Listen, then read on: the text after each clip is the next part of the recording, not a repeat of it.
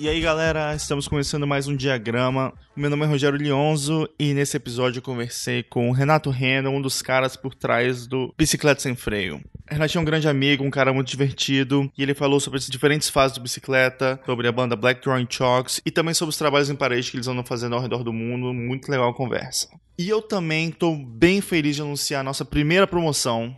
O prêmio é um pôster com ilustração exclusiva do Bicicleta Sem Freio para o diagrama, impresso em serigrafia numa série extremamente limitada. E, cara, é muito fácil participar. Você só precisa, um, compartilhar o post do episódio 7, esse aqui do Renatinho, no Facebook até o dia 18 de agosto. E dois, dar um like na página do diagrama. Vão ser cinco pessoas que vão ser sorteadas e eu anuncio os vencedores aqui no próximo episódio. E é isso, bora nessa, vamos lá.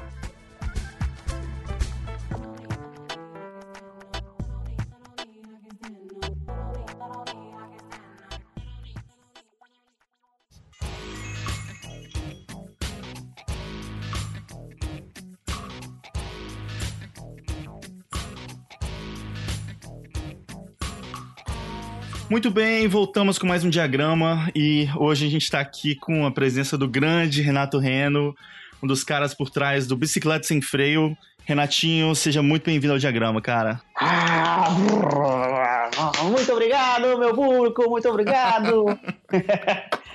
ah, que massa, meu mestre. Que bom, velho, que você tá aqui, velho. Cara, então, eu queria conversar com você. Sim, eu tô ando vendo muito as coisas que vocês estão fazendo hoje em dia e fico bem de cara, assim. Eu acho que as coisas são muito, muito fodas, mas eu queria voltar pro começo mesmo, assim. Eu uhum. é, conheço um pouco o começo de vocês, mas acho que seria bem legal dividir com todo mundo. É, como é que vocês começaram a, a trabalhar com o que vocês trabalham hoje em dia? Como é que foi o começo do, do bicicleta também? Ah, a gente queria ser igual você, né, bicho? hoje, né, o Bicicleta Sem Freio é eu e o Douglas de Castro, né? Nós nos conhecemos na Faculdade de Design na Universidade Federal de Goiás. No, nós começamos a estudar no ano de 2003. É, agora vou tentar falar um pouco da história, um pouco de vida do Douglas, o pai dele é artista plástico também, né, que é de Goiânia, e faz umas esculturas, assim. Ele teve isso na vida dele, acho que ele teve umas aulas de, de, de, desenho de observação na infância, e aí ele viu o nome design gráfico e ele falou assim, achava que era inglês e achava que ia dar dinheiro. ele não pensava em prestar para artes plásticas e tal, e aí foi isso que ele entrou em design, né. Eu morava no interior de Goiás, numa cidade chamada Guapó, e aí eu sempre soube que eu ia mexer com alguma coisa relacionada a, a desenho. Eu achava que era na área de publicidade ou arquitetura, alguma coisa nessa área.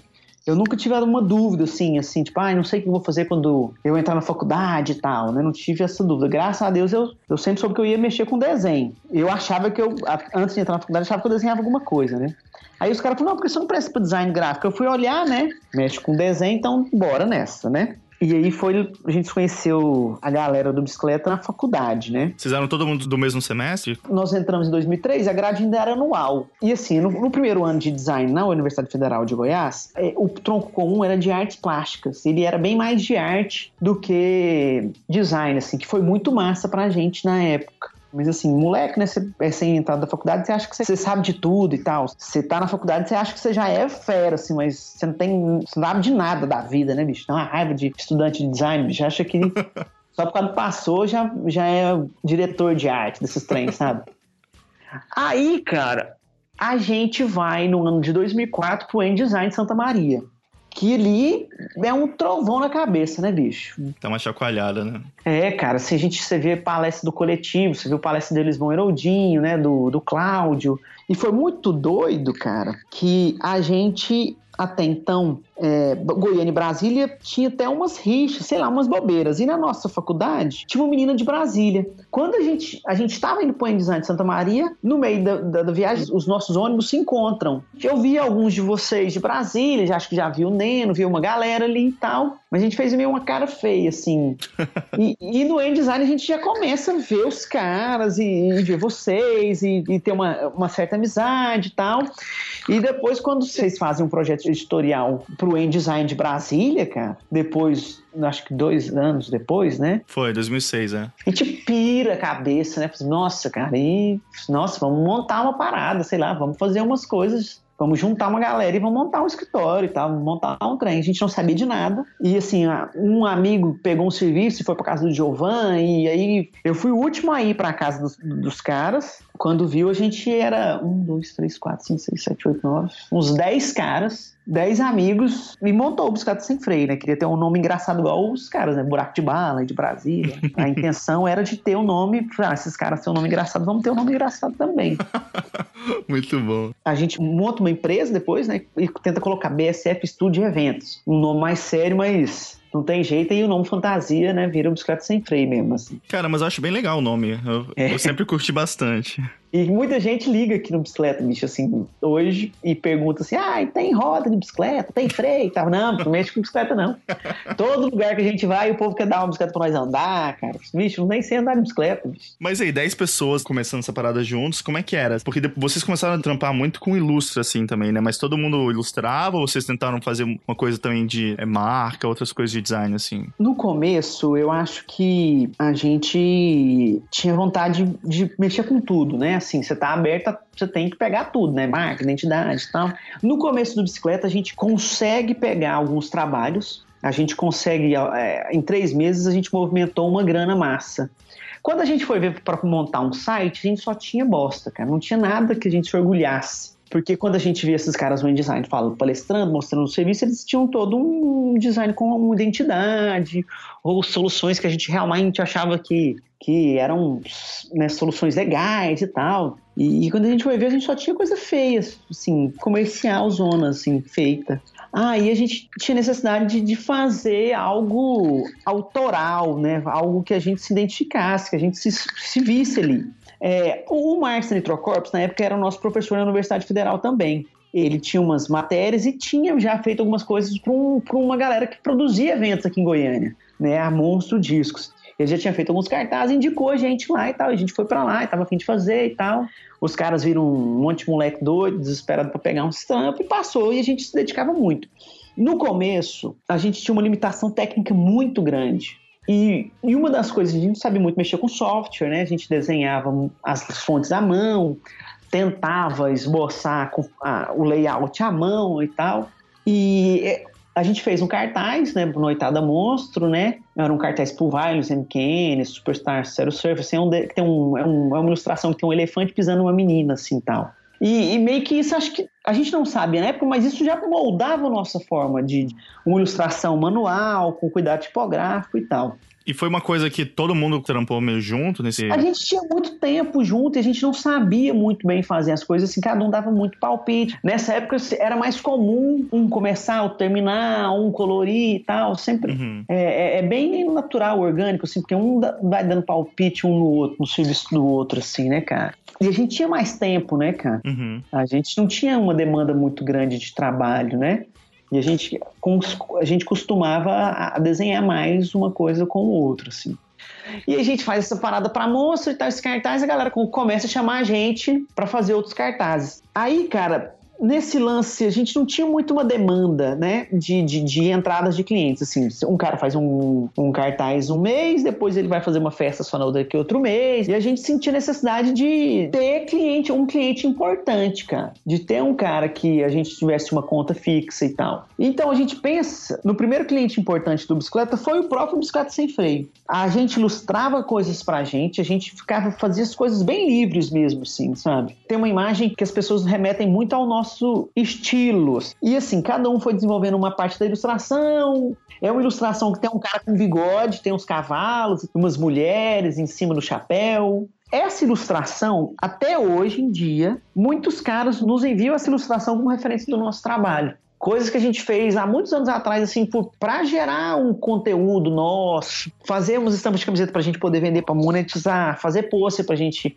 mandar para a gente publicidade para querer prospectar clientes, sabe? Essas coisas. Muitas dessas ilustrações que a galera manda vem dessa época. Então vocês acabaram fazendo várias coisas para vocês mesmos, né? Para criar um portfólio e depois a galera vendo esse trabalho que vocês estavam fazendo começou a chamar também para ter esse estilo que vocês estavam desenvolvendo, né? De vocês. A gente queria, cara, ter também uma banda. Uma banda que pudesse ser um cliente da gente legal. A gente queria trabalhar com produção de identidade visual para banda, a gente queria ter feito capa de disco, essas paradas para algumas bandas. E às vezes, tipo assim, a banda não tinha né, uma confiança no trabalho da gente e tal. A gente pegou e falou assim: se vamos montar uma banda, é bom que assim, ninguém vai, tipo, não vai ter alteração, vai ser o que a gente fizer, sabe? Os caras montaram a banda. Pro Black Drone Chalks, né? Isso. E algumas pessoas acham que a gente era um escritório de design que cuidava da identidade da banda, sabe? Assim, acabou que, como eram as mesmas pessoas também, né? Tinham três pessoas da banda, eram também do bicicleta, eu achei que era um, uma coisa que rolou assim, mas não sabia que era para Vocês fizeram a banda para criar demanda de trabalho. Isso, isso. E a banda ficou bem grande, né, cara? Foi uma coisa assim que. É, não, a, a banda ajudou muito, né? Acho que em 2009 foi indicado pro melhor, melhor videoclipe do ano, né? Foi um trabalho muito doido, assim, uma galera envolvida, o pessoal da Nitrocorps. Foi, foi bem bacana, assim, a banda levou muito nome, né? Outros estados conheciam, né, a, a banda, as ilustrações da banda e, e começaram a chamar clientes, né?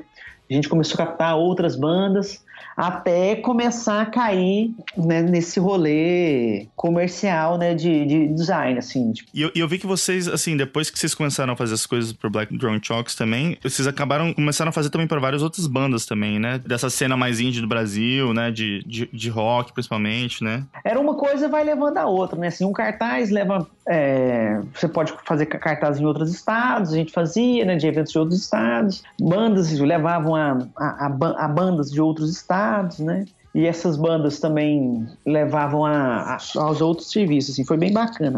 E também assim, aquele esquema, né? Você não, você não nega nada, né? Tudo que rolar, você tem que ir e meter as caras, assim. Foi uma decisão tomada, assim, que vocês iam trabalhar com música, né? Porque acaba que o trabalho de vocês, principalmente nessa época, assim, era muito associado à música, né? Tanto por causa do Black Drawing, mas também vocês estavam sempre fazendo coisa, né, pra monstro, pra, que você falou, cartaz e coisas assim. Vocês, foi uma coisa meio planejada, assim, ou foi acontecendo? É difícil falar na época assim se foi um papo. A gente queria ter uma liberdade de criação e esses caras trabalhando com essa economia criativa eles dão essa liberdade de criação, né? É, a gente queria ter uma identidade. Foi um período para nós do bicicleta muito difícil, de pouquíssima grana. Eu acho assim, a gente acreditou, é, foi um momento em que a gente acreditou muito na gente mesmo, assim, de construir uma identidade visual, de construir um traço, um período de burro na ponta de faca, sabe? Assim, aquele, a gota na pedra, sabe? Assim, tipo, um período muito difícil, nós tínhamos pouquíssima grana.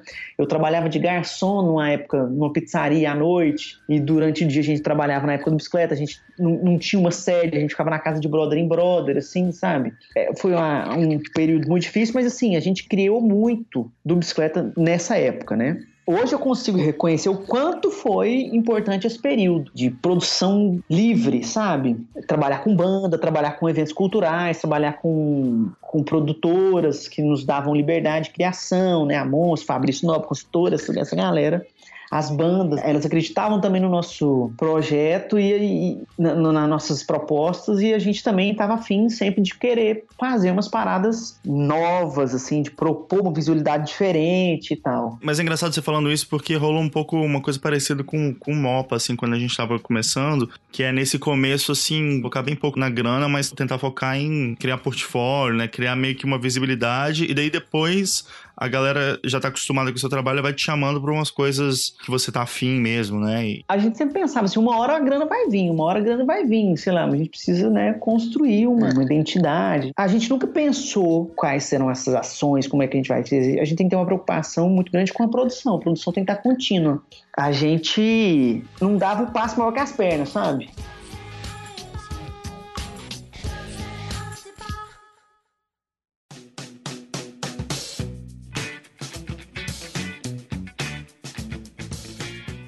Uma coisa que para mim é, é, um pouco confusa é que você falou que tinham, sei lá, 9, 10 pessoas no começo, né? Uhum. É, mas aí a galera foi saindo, foi fazendo outras coisas, porque tava todo mundo na faculdade também, né? Imagino que a galera vai criando outros interesses, vai fazendo outras coisas e vai procurando o lance deles, assim, né? Foi, foi meio natural, assim, que a galera foi saindo. Como é que falou isso? Nesses períodos iniciais de bicicleta, cada um foi meio que descobrindo, né, um, um lance que tava vindo de fazer, sabe? Assim, tipo, identidade, é, tipografia, animação, área acadêmica acadêmica, de pesquisa, e cada um foi tipo meio que. Eu acho que a onda inicial do bicicleta era de 10 amigos que estavam a fim de descobrir as coisas. Uhum. Cada um foi descobrindo a sua área e foi indo pro seu lance, assim. E eu e o Douglas e o Vitor, nós continuamos mais com o lado da ilustração e ficamos mantendo o bicicleta e que foi indo para esse lado da ilustração. Às vezes também quando o bicho pega, a gente sempre chama os meninos também para nos ajudar com o serviço também. É bem de boa em relação a isso, assim. E daí depois eu vi que vocês começaram a fazer vários trampos para uma galera maior, assim, né? Como as marcas começaram a chamar vocês pra fazer as coisas, né? E como é que foi essa transição, assim, de estar tá fazendo umas coisas mais para umas bandas e de repente a Converse, por exemplo, umas marcas maiores assim, chamarem vocês para fazer trampo para eles, assim, como é que foi essa transição? Primeiro, assim, nesse mundo da ilustração, né, você faz essas coisas, você constrói um portfólio, blá blá blá, né, coisas pessoais, e depois, tipo, você cai para a linha editorial, que é uma linha, é a primeira entrada, né, do mercado de trabalho para essa linha linha editorial, jornal, né, revista, né, tipo Editora Abril no Brasil, e depois a gente sempre teve uma, uma relação de deixar as coisas, botar os desenhos no Flickr, né, e tal. Esses, canais de vinculação, né? Tipo Flickr, Behance, Facebook, né? Instagram, né? Papapá. Aí depois algumas agências, né? Começam a acreditar no seu trabalho e confiar. Acho que o primeiro grande cliente que a gente teve foi a Converse, foi legal, foi um trabalho legal. Eles, foi uma edição especial do, do Décadas do Rock. A gente desenhou um tênis para cada década do rock. É, a Sony, o Ideia Fixa, também fazia a curadoria de alguns trampos e indicou a gente para alguns, foi bem legal. Aí, cara, um dos primeiros grandes clientes, e tem uma história muito legal, cara, é uma história pra Nike. É, eu, eu olhava o e-mail do bicicleta, né? E aí recebia, eu via assim, tipo, t-shirt Nike, e deletava, nem achava que era, sei lá, um, uma coisa tipo venda de camiseta, uma venda da Nike, de camiseta da Nike, sei lá. e aí, t-shirt Nike, t-shirt Nike, eu deletei assim. Depois eu, eu falo muito pouco inglês, eu, eu era pior ainda. Aí eu falei, ó, oh, Vitão, dá uma olhada aqui nesse meio aqui, cara, que tipo Nike, t-shirt, alguma coisa assim. O Vitor foi ver, cara, era a empresa gringa da Nike, cara, querendo que a gente fizesse umas estampas de camiseta para eles, assim. E aí a gente falou que estava afim de fazer e tal, que a gente falava muito pouco inglês, e os caras mandam um brief muito doido, assim, tipo, Nike, um símbolo demais, umas imagens de jogador de futebol brasileiro, uma setinha, algumas ilustrações que a gente tinha feito há alguns anos atrás para nós mesmos, né? Uhum. Coisas que a gente fez pra gente, que a gente curtia fazer, um símbolo de igual, uma camiseta. assim, vocês vão pegar esses desenhos de vocês, jogar coisas de futebol e, e vai fazer, fazer uma camiseta. Estampa. É, fazer uma estampa foi louquíssimo, assim. foi um projeto muito legal. A gente desenhou, assim, a gente desenha muito à mão, né? Finaliza o desenho com caneta. Nessa época finalizava com caneta, né? No traço preto, escaneava o desenho, a folha, deleta o branco e vai pintando no, no Photoshop. É um processo relativamente simples, né? Mas eu acho que o pensar da ideia é muito manual, assim, muito se esboça, a gente gasta muito papel, a gente vai muito à mesa de luz, assim, sobrepõe ilustração, sobrepõe folha, né? Tipo, como se fosse os layers hoje do Photoshop, assim. A gente apresenta um RAF para o cliente, esse RAF ele é bem um esboço grosso, né, à mão, e a gente fala, cara, você tem que ter uma consciência que ele vai ser afinado, ele vai ser melhorado. Não, você não vai conseguir fazer assim, tipo, ah, muda essa mão de lugar ou muda essa expressão desse personagem, porque ele tem que ser falado agora, agora, assim, no, no RAF, né? Porque eu vou finalizar e, e, e, o traço ele é feito à mão, ele não é algo que eu possa recortar e, e mudar. É, é, isso, mas assim, às vezes vai virando um, um Frankenstein, sabe? A, a nossa ideia é que, que a gente mantenha sempre isso o nosso negócio ainda aqui na mão, aqui ainda, sabe assim. Acho legal isso também, porque é, é assim, dá para perceber, né? Acho que isso que chama a atenção do trabalho também de cara, né? Você vê os detalhes, você vê que, que, tem um craft assim mesmo, né, de fazer manual, que é bem visível, assim, é engraçado até que já pulando um pouquinho também, mas quando vocês começam a fazer isso depois é, em outras mídias, né, no muro, em tecido, outras coisas assim, essa mesma coisa manual você ainda enxerga assim, né, essas achuras do desenho, a linha, assim, ainda vira meio que o estilo de vocês mesmo, né, esse processo. É, e, uma, e um doido que você falou assim, antes a gente emulava um traço de nanquim usando caneta, né, assim, tipo aquelas canetas de ponta fina. Uhum. Você fazia os dois lados da linha e depois você vinha preenchendo ela com preto. É, é muito massa eu acho que uma das coisas que a gente tenta falar para as pessoas se relacionar com pessoas de outras áreas, poetas, roteiristas, fotógrafos, né? O Grampar, o Rafael Grampar, gostava muito do Black Drawing. Ele foi a alguns shows em São Paulo, os caras colaram nele e tal, né? O Douglas e o Vitor. Falou assim: ó, oh, bicho, a gente gosta demais. Ele começou a ver uns desenhos. E, cara, vocês simulam o traço do pincel, do nanquim e tal, porque vocês não começam a pintar com o pincel. Aí ele falou, né, que a marca do pincel, Winsor e Newton. Tem na casa do artista, lá, número 7, número 3, número 2, né? E aí a gente começou a pegar e estudar o suporte, desenhar com o pincel, assim. E aí a gente passou a desenhar mais com o pincel, né? O nanquim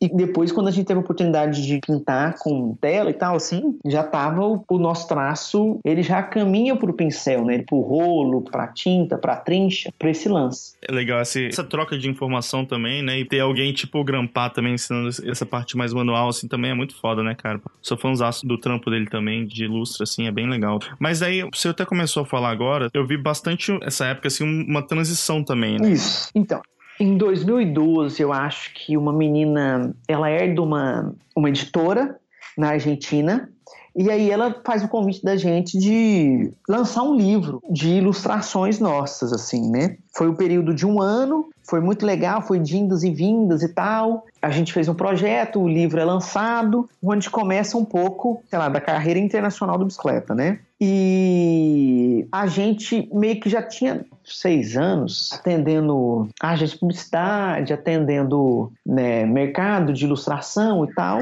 A gente sente a necessidade de fazer umas paradas mais livres, assim, sem você ter que ter a, a, a obrigação de atender um cliente, né?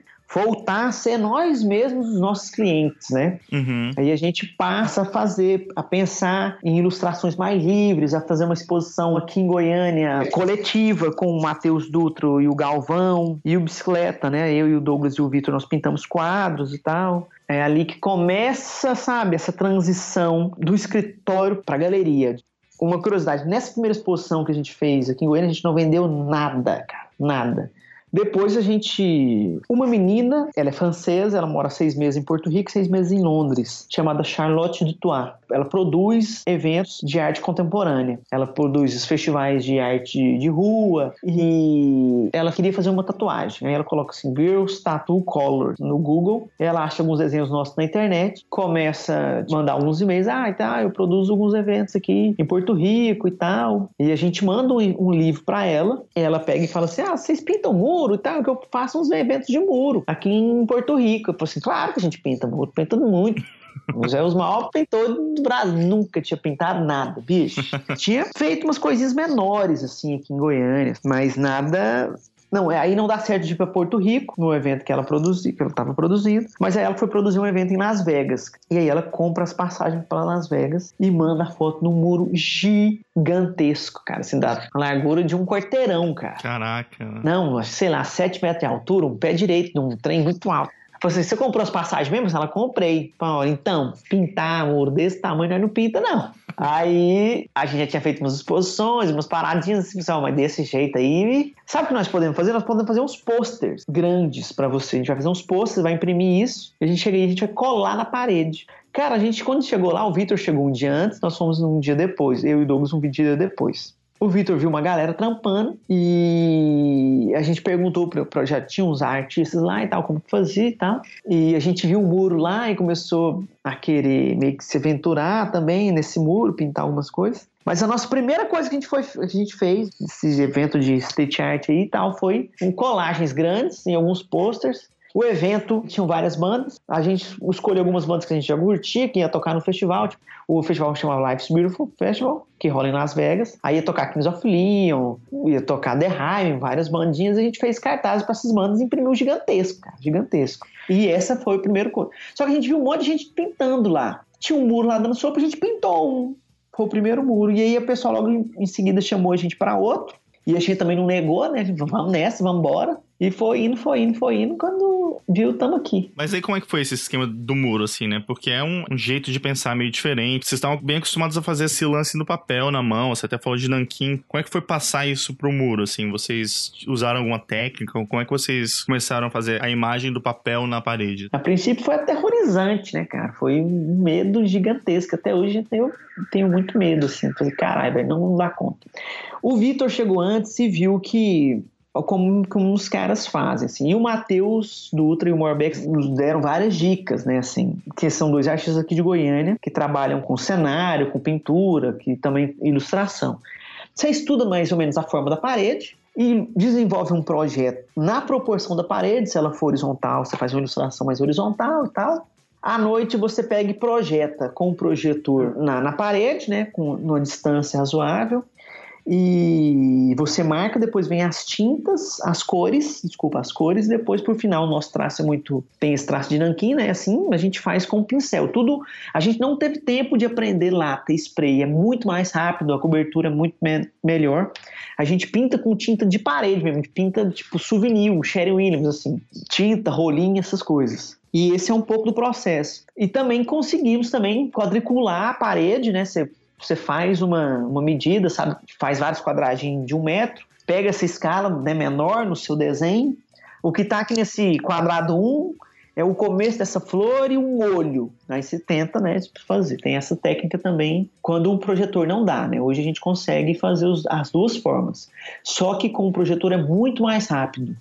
E a gente gasta muito mais tempo que as outras pessoas, né? Que os outros artistas. Eles são bem mais rápidos, porque eles pintam com spray, eles têm outras técnicas mas a gente também nunca teve tempo assim de, de estudar. A gente sempre estava num esquema, já rolava outro e já ia. Mas, por exemplo, eu vejo que tem vários prédios que são bem grandes mesmo, assim. É tipo um prédio que, que você falou, é quase um quarteirão, né? E é, quanto tempo vocês demoram normalmente para fazer uma parede, assim? Até me lembro uma história. Tem um perfil no Instagram que é o Instagrafite. É um perfil que divulga trabalho de artistas e eles também mandaram um e-mail, ó, tem essa possibilidade de um, de um prédio em Los Angeles e fazer as fachadas desse, desse prédio e era um prédio muito grande, cara, muito grande. Vocês estão afim, assim, a gente fala, ah, vamos nessa, cara. Quando a gente chegou lá, cara, eu acho que era um prédio de uns seis, oito andares, bicho. E assim, as três vistas do prédio, só não fez o fundo do prédio, bicho.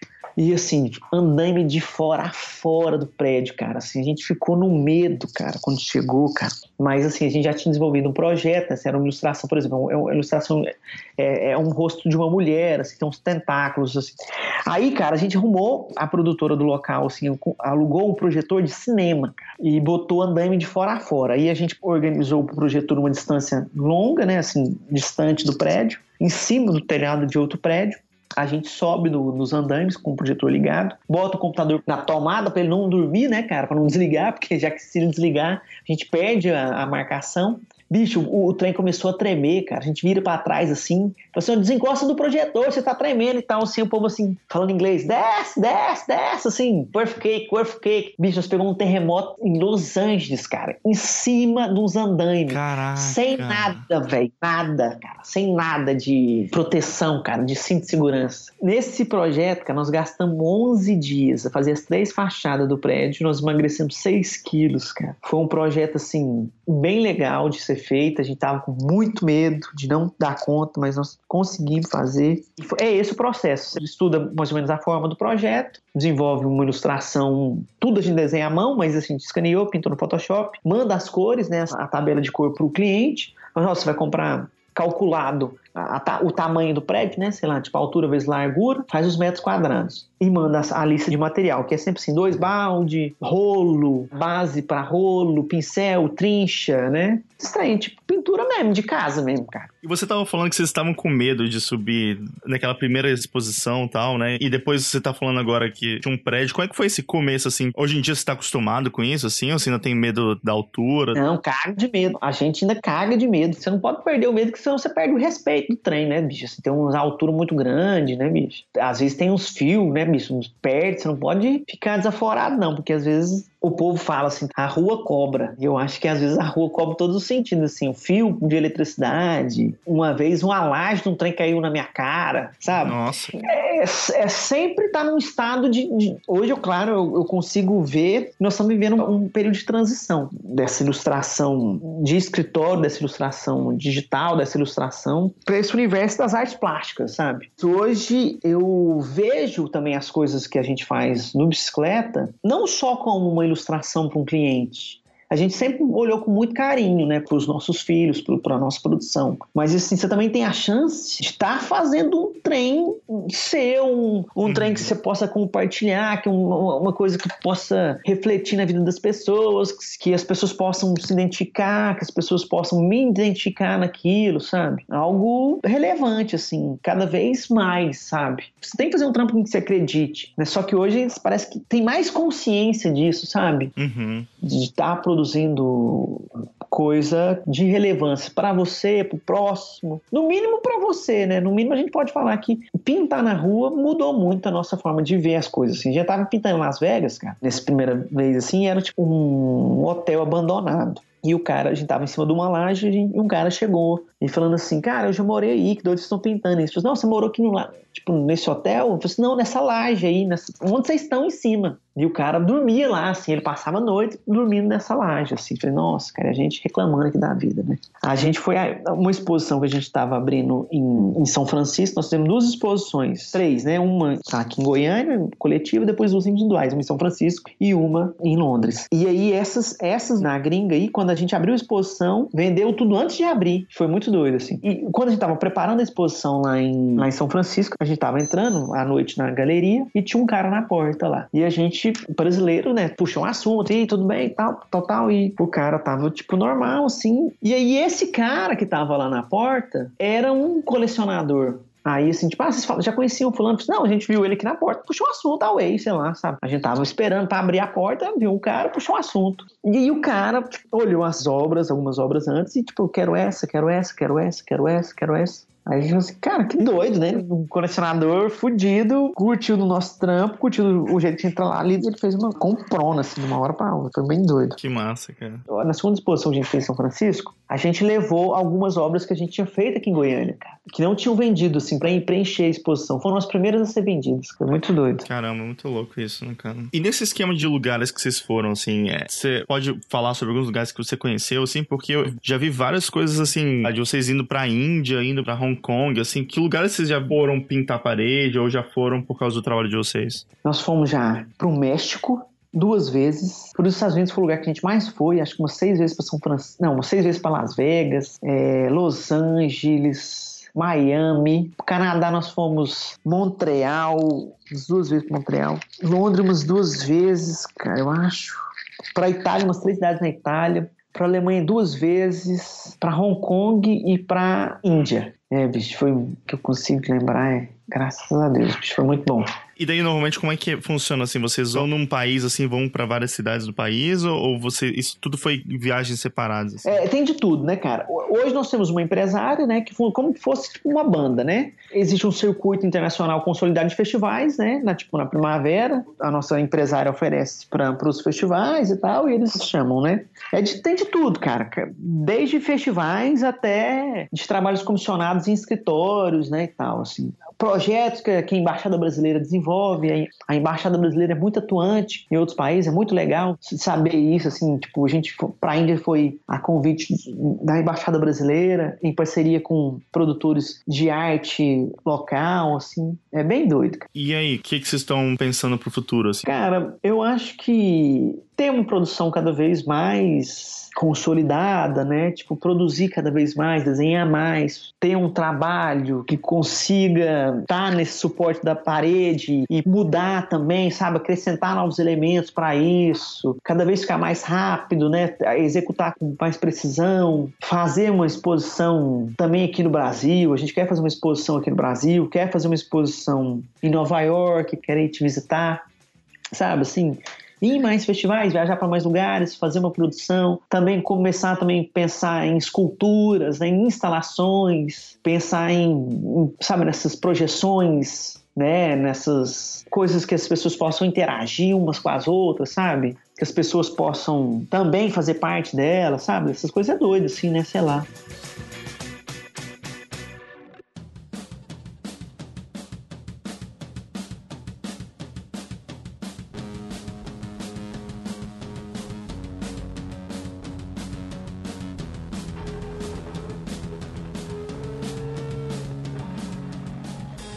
Então, cara, eu queria conversar também sobre alguns trabalhos que vocês fizeram mais a fundo. Tem um trampo, assim, que eu lembro que muita gente comentou e, foi um, um, trampo que foi bem expressivo, assim, que vocês fizeram, que foi, na real, o clipe do Black Dawn Shocks, que foi o My Favorite Way, né? Queria que você contasse um pouco mais como é que foi esse processo, assim, eu sei que uma galera participou, né, o Mark participou também, como é que foi esse trampo? Sim, eu acho que o ano era mais ou menos 2009, acho que é isso aí, 2009. Cara, o Marcelon tava afim já de fazer uma animação com a gente e tal, ele encabeçou o projeto, chegou na gente, eu trabalhava na Nitrocorpus na época, né, Douglas sempre passava por lá, e aí ele fala de estar tá afim de fazer uma animação, assim animação um tanto tradicional com um tanto de coisas também tipo 3Ds assim. Cara, mobilizou uma galera, bicho assim. Douglas, Vitor fazendo as animações tradicionais, né, de quadro a quadro, né, tipo aqueles 12 por segundo, 24 por segundo, né, e tal. O Jovan trabalhava na Electrocorps também. O Virgílio, que é um amigo nosso que fez os 3Ds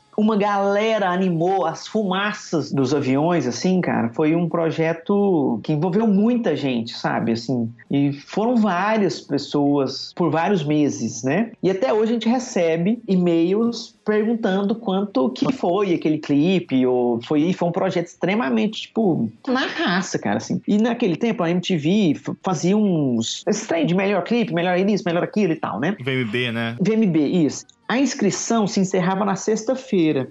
Cara, a gente manda o clipe na sexta-feira, bicho. Na segunda-feira a gente já acorda com, assim, tipo assim, selecionados para o melhor clipe. Tipo assim, Skank, Rapa, Black Drum Shocks foi indicado como melhor clipe, assim. E no ano também foi indicado, e ganhou, não foi indicado, ganhou pela melhor música, pela Rolling Stone Brasil, cara. Melhor música do ano pela Rolling Stone Brasil. Caraca. Foi muito doido, assim. A animação meio que é como se fosse a capa animada, né? Tipo assim, um aviãozinho, né? Tipo, no meio da, da galera. Foi bem bacana. Como é que funcionou esse processo, assim? O Mark dirigiu, né, o clipe, né? Ele tomou essa direção, assim, de organizar o processo? Sim, é, aquele esquema de encabeçar o projeto, né? Desde, primeiro, ajudar a desenvolver o storyboard, né? Tipo, encabeçar, assim. Depois disso, passou para definir as cenas que iam ser feitas em 3D e as cenas que iam ser feitas em 2D depois escanear esses desenhos, né? com ajuda, o pessoal do Buraco de Bala ajudou muito, né? Assim, falar os programas, né? De selecionar, o, escanear em sequência, de tratar as imagens, colorir, né, cara? E era uma galera pintando quadro a quadro e tal. E o Douglas e o Victor desenhando quadro a quadro, de escanear, pintar, produção. Não, foi muito doido. E aí no final ele foi montando também as coisas, assim. Ele que acho que ele fez a edição final também. Uhum. Depois a gente entregar as partes para ele. E foi a primeira vez que vocês tinham trabalhado com animação? Já tinham feito algumas coisas mais, mais leves, assim. Mas na época da faculdade, a gente tinha feito menos coisas, assim.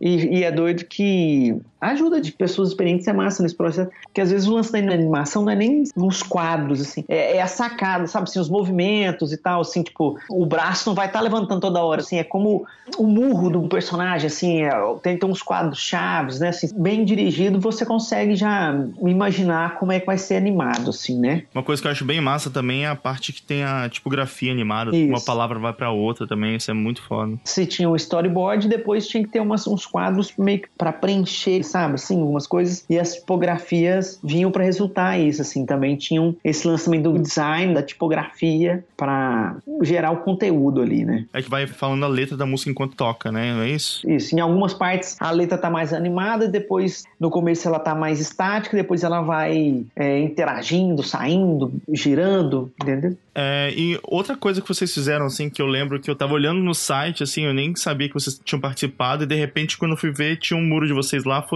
um esquema que o Google fez para a Copa do Mundo do, no Brasil, né? Foi muito doido, assim. O, o, o, Google Street View, ele ia filmar essas comunidades, esses rolês que a galera pinta, que a galera faz nas ruas e tal, aqui no Brasil na época da Copa do Mundo, né? Tipo, uma mobilização nacional, é muito doido e tal. Aí, cara, o doido foi que é, o diretor é, tava com uma ideia de a gente pintasse uma parada no Rio de Janeiro, assim, numa comunidade de Tavares Bastos e tal. E a gente topou na hora, foi eu e o Vitor pro Rio de Janeiro. A gente, o Douglas estava com outro projeto na época. A gente desenvolveu uma ilustração, teve todo o suporte para pintar lá. E foi um período antes da Copa do Mundo, mas assim, já tava meio aquela loucura do Rio de Janeiro, Copa do Mundo. Foi muito bacana. E o carro do Google passou, do CityView, filmou, foi muito doido, foi muito doido. Teve vários depoimentos de pessoas da comunidade que nos ajudaram. A nossa vivência com a galera lá da, da, da casa foi muito doido, o povo era muito gente boa. Você vê a produção dos vídeos dos caras, como o suporte técnico do Google também foi bem legal. E a liberdade também. Os caras falam assim, cara, só frita, sabe? Assim, não deu total liberdade. Foi muito legal. Tá lá até hoje. Subindo pra Tavares Bastos, no Catete, acho que é 429, 450, negócio assim, números. E daí era uma casa de uma família, era isso? Sim, sim. Eles visitaram algumas famílias e o pessoal gostou. A fachada deles ela era grande, né? Por ser um morro, assim, tipo dois andares, três andares, dois andares, né? Tinha uma vista maravilhosa, vista de, de povo rico, velho. Assim, de, de condom, nem condomínio rico tem essas a vista que o povo tinha, velho. a vista lá da praia, muito privilegiado. É, eles deram liberdade total, assim, de elemento, de, de, de, de, de pessoas, de personagens. Foi um trem bem brasileiro. Tinha uma, tem uma arara, uma personagem feminina, uma mão. Era, foi bem tranquilo, assim, não teve alteração, a gente fez e eles gostaram. E daí como é que funciona normalmente quando vocês vão trabalhar com um cliente assim? Vocês têm que sempre mostrar esse rascunho para eles e fazendo? É, a gente tem umas reuniões, né, assim, antes para entender um pouco do briefing do projeto, a gente pede umas referências do nosso trabalho que eles acham que encaixa assim, né, tipo de traço. E a gente envia alguns esboços, eles vão dando ok nos esboços, a gente finaliza, eles dão ok na finalização, a gente parte para pintar e depois a gente vai e pinta o projeto as linhas, marca e depois vem as cores e depois no final o traço. Vocês fizeram também um projeto que eu acho bem interessante, cara, que é um projeto em Lisboa, que são três casas, né? Três. Ah, que doido. Esse projeto de Lisboa é massa falar porque assim, existe um artista lá, chama Views, V-H-I-L-S, Views. Ele quebra uns rostos na parede, ele é de Portugal. E aí, cara, esse cara tem uma produtora, ele tem uma oficina que ele faz, ele tem a galeria, ele tem um contato com o governo, sabe? Assim, ele tem todo esse circuito. Ele tinha esse projeto a gente ir lá, a gente fazia um print, esse print ajudava a custear a, a nossa viagem e tal. Ele arrumou esse muro com a, junto à prefeitura. E é muito bom que o governo deles divulga muito. Tem uma parte da Secretaria de Turismo, sei lá, de patrimônio, que fala de, dos murais, assim, é bem massa. Mas lá em Portugal foi muito legal, cara, porque a gente teve uma. A gente tem um, um muro era muito grande, e aí o pessoal dessa produtora chamava Underdogs, né, que é da, do, do, do, Views, né? Ele falou assim, ó, tipo, o pessoal do Brasil, os caras sempre vai vir pintar aqui, eles estão com pouco tempo e eles estão precisando de ajuda. Cara, sete pessoas, eu acho, umas oito pessoas de áreas bem distintas, assim, uma professora de ensino fundamental, um brasileiro que trabalhava com publicidade. Foi lá para dar uma força, sabe? Assim, pra ajudar a gente a pintar, cara. Foi muito massa. massa. Áreas distintas e pessoas que se gostavam de pintura, de, de street art e tal. Foi lá ajudar a gente. Sem a ajuda do pessoal, foi, ia ser impossível terminar. Porque o muro era muito grande, a gente tava, tinha uma semana. E assim, sei lá, e, tipo, na metade da semana a gente já tava finalizando metade do muro. Assim, foi muito massa a gente aprende muito, assim, com outras pessoas, assim. E como é que é esse lance no meio do processo, assim? Tem muita gente que tá andando na rua ou que para e vai falar com vocês? Nossa, tem história de todos os jeitos, cara. Tem gente que, que acha feio, tem gente que, que acha bonito, tem gente que leva água, tem gente que dá comida, tem gente que leva trem, sabe? Já teve gente, assim, casos que um carro parou, deu aquele cavalo de pau e falou: Você não gosta do que você está fazendo aqui, não, tal. Tem de tudo, cara não é mais seu, tá na rua do povo, né, bicho? Mas é bem legal pensar nisso, assim, né? Porque a gente tá tão, às vezes, acostumado a fazer os trabalhos num lugar particular, né? E, e ter essa coisa de fazer no público é muito louco. É, cada um tem uma história, né? Cada bairro tem sua história. A gente tem passado a, a pesquisar mais do, da, da, da vizinhança, a gente passa mais a tentar ser mais sensível, porque as pessoas pode gerar uma coisa que elas não vão curtir, sei lá, sabe? Então, a gente também, de forma alguma, quer desrespeitar as pessoas que vivem naquele local, as pessoas que estão ali, né? E falando nessa relação também de pessoa com local, assim, tem um trabalho de vocês que eu acho bem legal, que é com aquela lutadora de UFC, né, que é a Honda, né?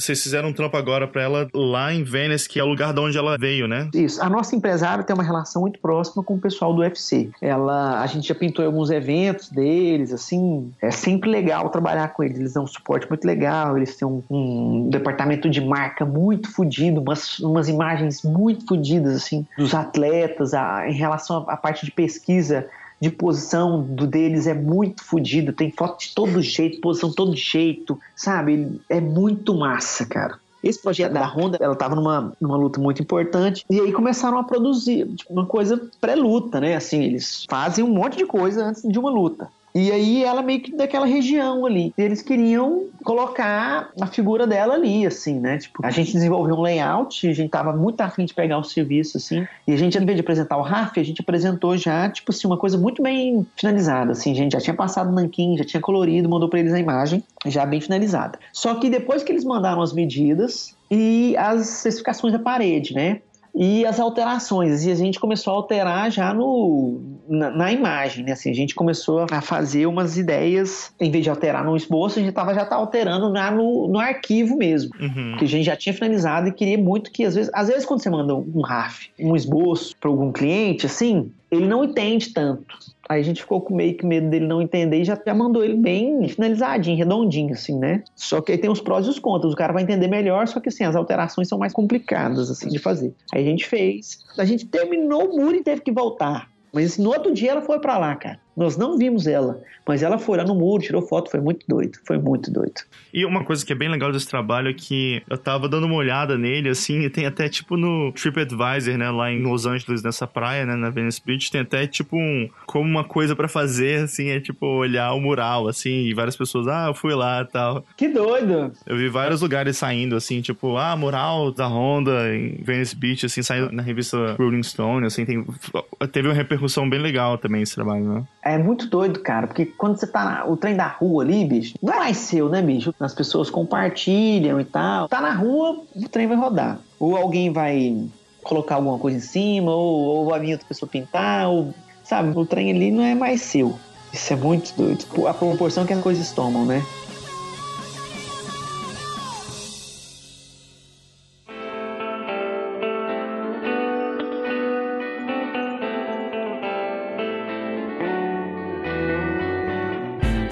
Cara, teve uma coisa que aconteceu recentemente que todo mundo ficou bem sensibilizado, assim, que foi o Marco Bauer, né, que inclusive estava no começo do bicicleta, né, descobriu um, problema de saúde muito grave, né? E vocês até começaram a divulgar também um, um crowdfunding, né, para ajudar. Você pode falar mais disso, assim, até para divulgar para mais pessoas? Claro, claro. Massa demais você ter falado e dado a força.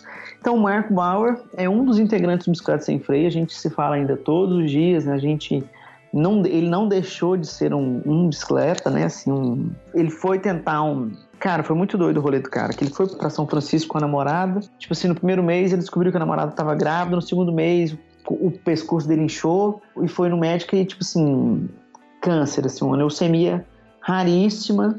E a gente está tentando juntar uma grana para ele, para o tratamento, para dar uma força. Quem puder ajudar, por favor, muito obrigado.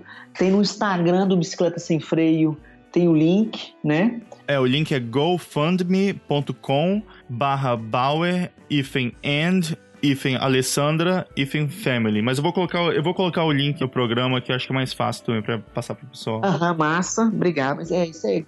E o Marcão é um cara muito forte, ele vai sair dessa, só que ele só precisa dessa forcinha aí, porque o tratamento parece que é bem caro e a nenenzinha dele, o nenenzinho dele também tá vindo aí, logo ele, a lei também tem que parar de trampar. Mas, cara, é uma situação bem complicada, né? Assim, eu tenho também filho, isso é uma coisa que até com um momento tão feliz assim, né, acaba nesse caso dele assim sensibilizando ainda mais, né? Então, realmente peço para todo mundo que puder ajudar assim, colaborar, porque é, eu conheço o Marco também pessoalmente, um cara muito foda assim, acho que ele com certeza vai vai conseguir dar a volta por cima, né? Mas eu acho que esse momento momento que ele tá precisando, é muito importante as pessoas mostrarem apoio também, né? E ajudarem ele. Então, vou deixar o link aqui, né? E eu acho que, que é muito importante, cara, todo mundo dar uma olhada nisso. Qualquer tantinho já ajuda, cara. Qualquer tantinho, até no máximo uma conversa. Esses tratamentos são muito pesados, assim. Acho que a galera essas quimioterapias são muito fodidas, assim, às vezes só um papo já ajuda o cara. Uma oração, um trem, um pensamento positivo já. Nossa. Com certeza, cara, com certeza.